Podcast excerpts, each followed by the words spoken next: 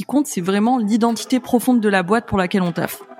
Donc voilà, ça c'est la première chose à faire avant toute refonte de naming. Il faut accepter de se perdre pour, euh, pour trouver les idées euh, les plus intéressantes. Donc ça c'est vraiment une phase de divergence avant qu'on revienne à une phase de convergence. Ce qui est important, c'est que le nom évoque quelque chose sans rappeler le secteur d'activité. Et c'est pour ça qu'on va le plus loin possible.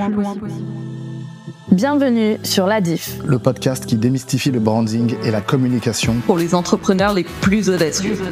On est Morgane Mathilda Et Wesley, et notre mission, c'est d'accompagner les entrepreneurs qui veulent créer une image de marque puissante pour atteindre leurs objectifs. Bref, si tu veux plier le game avec ta boîte, tu es au bon endroit. c'est parti. La Diff. Si là, moi, je me dis que demain, euh, j'ai envie de, de bosser le naming de ma marque avec vous, comment ça se passe? Par quoi on commence? Alors on commence déjà par creuser en profondeur parce qu'on l'a déjà dit, euh, ton nom de marque c'est pas juste un mot que tu choisis parce qu'il est sympa. C'est la première chose que tes clients vont voir en fait. C'est pour ça qu'il faut y accorder de l'importance. Donc on commence par étudier les besoins auxquels répond euh, l'entreprise, les problèmes et les ambitions de la cible. Et ensuite, on va chercher ce qui rend unique cette entreprise. Et en général, ce qui la rend unique, c'est une combinaison d'éléments. Ensuite, ce qu'on va faire, c'est qu'on va creuser au niveau de la vision de l'entreprise. Pourquoi est-ce qu'elle fait ce qu'elle fait? Quel est son but? Quelles sont ses valeurs, etc.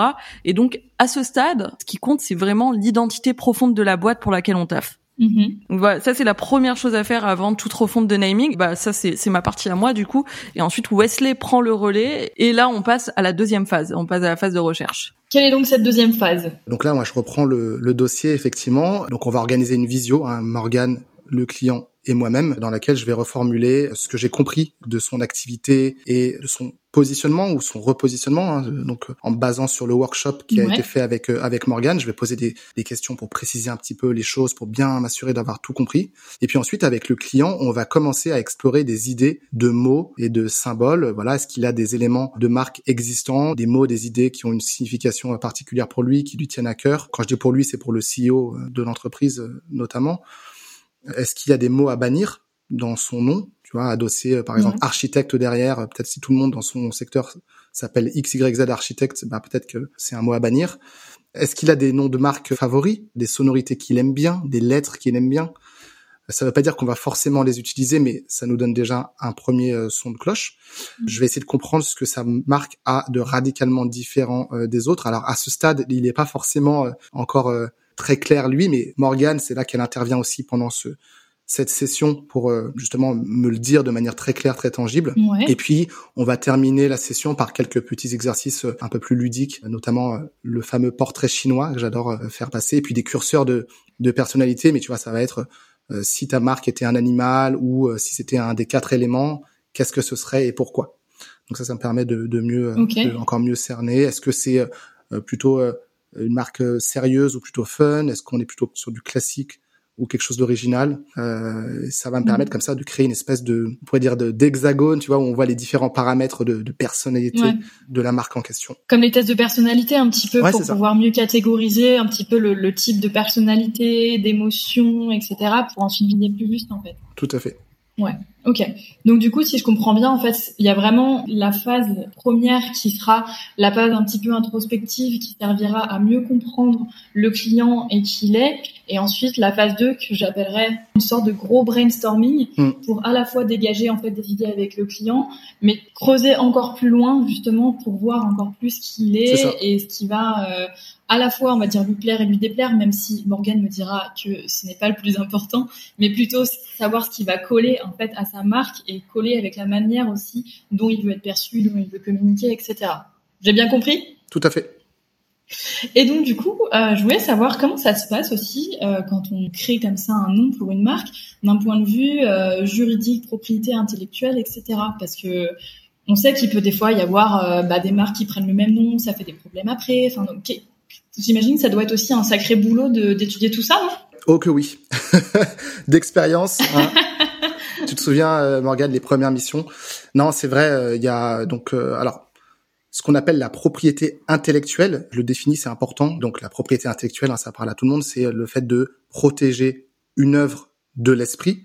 Et dans la propriété intellectuelle, on va avoir la propriété des artistes d'un côté artistique et de l'autre, on va avoir la propriété. Donc la vôtre? Euh, bah, en tout cas, le nom de notre cliente, ça va être plutôt la propriété industrielle. Parce que là, c'est euh, associé à une, à une, entreprise vraiment. Euh, propriété euh, artistique, euh, intellectuelle, ce serait plutôt bah, les paroles d'une chanson par exemple. Ok. Voilà, donc donc là, bah, c'est important de trouver un nom et d'ailleurs plutôt des noms, parce qu'on va lui faire plusieurs propositions par la suite qui ne soient pas déjà pris. En fait, si le nom qu'on trouve ressemble à un nom déjà existant, que ce soit au niveau visuel ou au niveau phonétique, il y a un risque de confusion et euh, notre client peut avoir euh, potentiellement des problèmes euh, à, voilà au niveau du dépôt euh, de, de, de sa marque ou, ou même par la suite. Donc c'est important d'aller chercher les entreprises qui auraient des noms similaires aux idées que nous on a en regardant les classes d'activité sur le site de l'INPI, donc l'Institut national de la propriété industrielle. Et donc moi, je fais voilà tout un travail pour identifier les classes d'activité qui sont celles de notre client et ensuite, à chaque fois qu'on a une idée de nom avec Morgan, on va y revenir après, eh ben, je vais rentrer le nom en question euh, sur le site de l'INPI dans les classes en question pour voir si c'est libre. Donc c'est un gros taf. Ok, parce du coup, quelles sont un petit peu les conditions par rapport à ça? Parce qu'effectivement, j'ai déjà vu euh, des boîtes porter le même nom alors que euh, c'est pas du tout la même chose. Est-ce que ça, ça pose problème s'il y a par exemple une autre boîte qui a le même nom, même si elle fait pas du tout pareil? Comment vous vous jaugez en fait en fonction de ce que vous avez comme résultat? Alors, c'est pas une science exacte. Hein. De toute façon, tout ce qui est juridique, il y a. Euh, c'est pour ça que les lois existent. Hein. C'est pour justement être le plus précis possible sur la délimitation de ça, t'as le droit de le faire, ça, t'as pas le droit de le faire. Euh, Morgan et moi, on n'est pas euh, des juristes, on n'est pas des avocats en propriété euh, intellectuelle ou industrielle.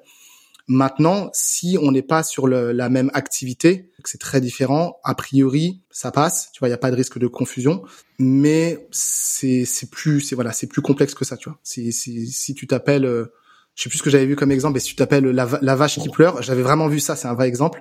Même si t'es pas sur le même secteur d'activité, la vache qui rit, c'est tellement un truc fort et marquant que tu peux pas t'appeler la vache qui pleure même si euh, tu vends quelque chose qui n'a rien à voir. Donc euh, il y a il y a des règles juridiques mais il y a aussi beaucoup de bon sens euh, et c'est là que encore une fois c'est un travail qui est qui est complexe. C'est c'est pas en fait c'est difficile, c'est pas noir ou blanc. En, fait ce qu'on fait c'est qu'on va éliminer, on va se dire là c'est sûr que c'est mort. Si on a un doute, c'est sûr que c'est mort. Mais en revanche, bah, on pourra jamais être sûr à 100% qu'il y aura pas de problème parce que même une entreprise qui va être en termes de sonorité un peu éloignée, si le mec veut te faire chier, il peut euh, faire un recours en justice et dire attends euh, là euh, vous êtes trop proche. D'où l'importance effectivement de bien étudier ça quand même en amont, même si comme tu dis il n'y a pas de science exacte et il faut savoir jauger aussi et savoir entre guillemets à quoi tu t'attaques aussi quoi. Ouais et, et nous ce qu'on fait toujours c'est qu'on bah, on encourage nos clients à éventuellement se faire accompagner par un, un, un professionnel juridique au moment du dépôt de sa marque pour être pour être bien sûr nous on, a, on apporte vraiment ce cette créativité euh, et cette pertinence euh, en termes de, branding. Mais après, on, voilà, on n'est pas, on n'est pas juriste encore une fois. Justement, en parlant de créativité, moi, ce qui m'intrigue, c'est comment, au milieu de tout ça, vous trouvez des idées, parce que euh, j'imagine que ça doit être quand même aussi un sacré taf avec toutes les toutes les choses qui existent déjà. Comment vous faites en fait pour trouver quelque chose de nouveau? Et j'imagine plein d'idées, parce que à la fois il faut que ce soit disponible, il faut que ça plaise au client, il faut que ça matche avec qui il est. Comment vous faites? Alors moi, la première chose que je fais, c'est que je fais un nuage de mots à partir des éléments clés de l'identité. Donc je vais noter tous ceux à quoi euh, les mots clés me font penser. Et donc ça va créer une sorte d'arbre. Et en fait le but c'est d'aller le plus loin possible pour éviter euh, les idées clichés. Par exemple mmh. je peux partir d'un mot qui s'appelle euh, qui est agilité et arriver sur le cosmos tu vois? Ouais. Le voilà le but c'est vraiment d'aller le plus loin possible. Et ensuite oui c'est pas évident parce qu'il y a vraiment une une espèce de euh, tu jongles en fait entre euh, les idées et le fait que ce soit disponible. Donc là, pour le naming, c'est un peu différent que pour les logos où justement on va resserrer, euh, avoir moins de propositions de logos. Pour le naming, on est vraiment, on va dans la quantité. On trouve une quantité d'idées et ensuite on affine. Ça c'est disponible, ça c'est moins bon, ça c'est pas disponible, etc. Donc c'est comme ça qu'on fonctionne. Après, je pense que Wesley aura des choses à ajouter euh, sur la partie créative parce que lui, il a d'autres techniques, d'autres méthodes en fait. Euh, on se complète un petit peu tous les deux. Toi, tu fais une grosse arborescence en fait déjà pour commencer. Et ça me fait penser un petit peu à ce que tu disais quand tu dis, tu tu poses et tu dis pourquoi, pourquoi, pourquoi, pourquoi, mm. et que tu vas toujours plus loin, tu vois. Ouais, l'arborescence c'est un très bon début. Moi après j'aime bien effectivement euh, aller chercher sur euh, des dictionnaires de, de, synonymes ou de voilà champs lexicaux, notamment euh, rime rime solide. Hein, c'est notre petit dico. Morgan et moi on mhm. adore ce, ce, site web. On ponce l'URL. Je connais aussi. c'est génial. J'aime bien aussi aller chercher à des endroits random. à un moment donné, on cherchait un, un nom pour une entreprise d'architecture. Bah j'ai ouvert un, un livre sur voilà de, l'architecture scandinave pour essayer de chercher des noms de familles scandinaves ou des noms de techniques ou de produits euh, en mode scandinave. Alors, génial. Euh, ça m'avait vraiment ouvert les chakras. Euh, ça inspire, ouais. Ouais. et puis parfois, effectivement, je vais partir. Euh, bah, ça rejoint un petit peu l'idée d'arborescence, la mind map de, de Morgan, mais je vais partir dans une direction et je vais me dire attends, là il y a tel animal dont il nous a parlé parce qu'il est originaire de tel endroit et il parle de tel animal. Donc je vais aller chercher euh, l'animal en question sur Wikipédia par exemple ou sur un site. Euh, et euh, tel animal eh ben il va créer des terriers qu'on appelle XYZ et donc ce terrier là peut-être que ça va me donner encore une autre idée. Et, c'est une, voilà c'est une pensée très arborescente encore une fois. Euh, parfois j'arrive sur des sites web je me dis c'est what the fuck comment j'en suis arrivé là? Bah c'est la mission de naming. Et je pense que il faut accepter de se perdre pour pour trouver les idées les plus intéressantes donc ça c'est vraiment une phase de divergence avant qu'on revienne à une phase de convergence pour retrouver les, les mots euh, pertinents. C'est ça. On confronte, euh, on confronte un petit peu tout. On va vraiment dans la quantité. On va même aller chercher euh, le même mot dans 50 langues différentes pour voir s'il y a même pas une ah syllabe là-dedans qui va nous inspirer et qui va évoquer quelque chose. C'est vraiment, ouais, l'arborescence. Ce qui est important, c'est que le nom évoque quelque chose sans rappeler le secteur d'activité. Et c'est pour ça qu'on va le plus loin possible. Comme ça, ton nom, tu vas pouvoir vraiment mm. euh, le garder euh, super longtemps. Merci d'avoir écouté cet épisode de l'Adif. Si t'es encore là, c'est sûrement que t'as kiffé. Et dans ce cas, deux choses à faire. 1. Abonne-toi pour recevoir les prochains épisodes. Et 2. Laisse-nous un avis sur Spotify ou Apple Podcast. C'est important car ça nous permet de monter dans l'algorithme et donc d'aider plus d'entrepreneurs audacieux à faire la diff. Merci encore et à la prochaine. Ciao ciao.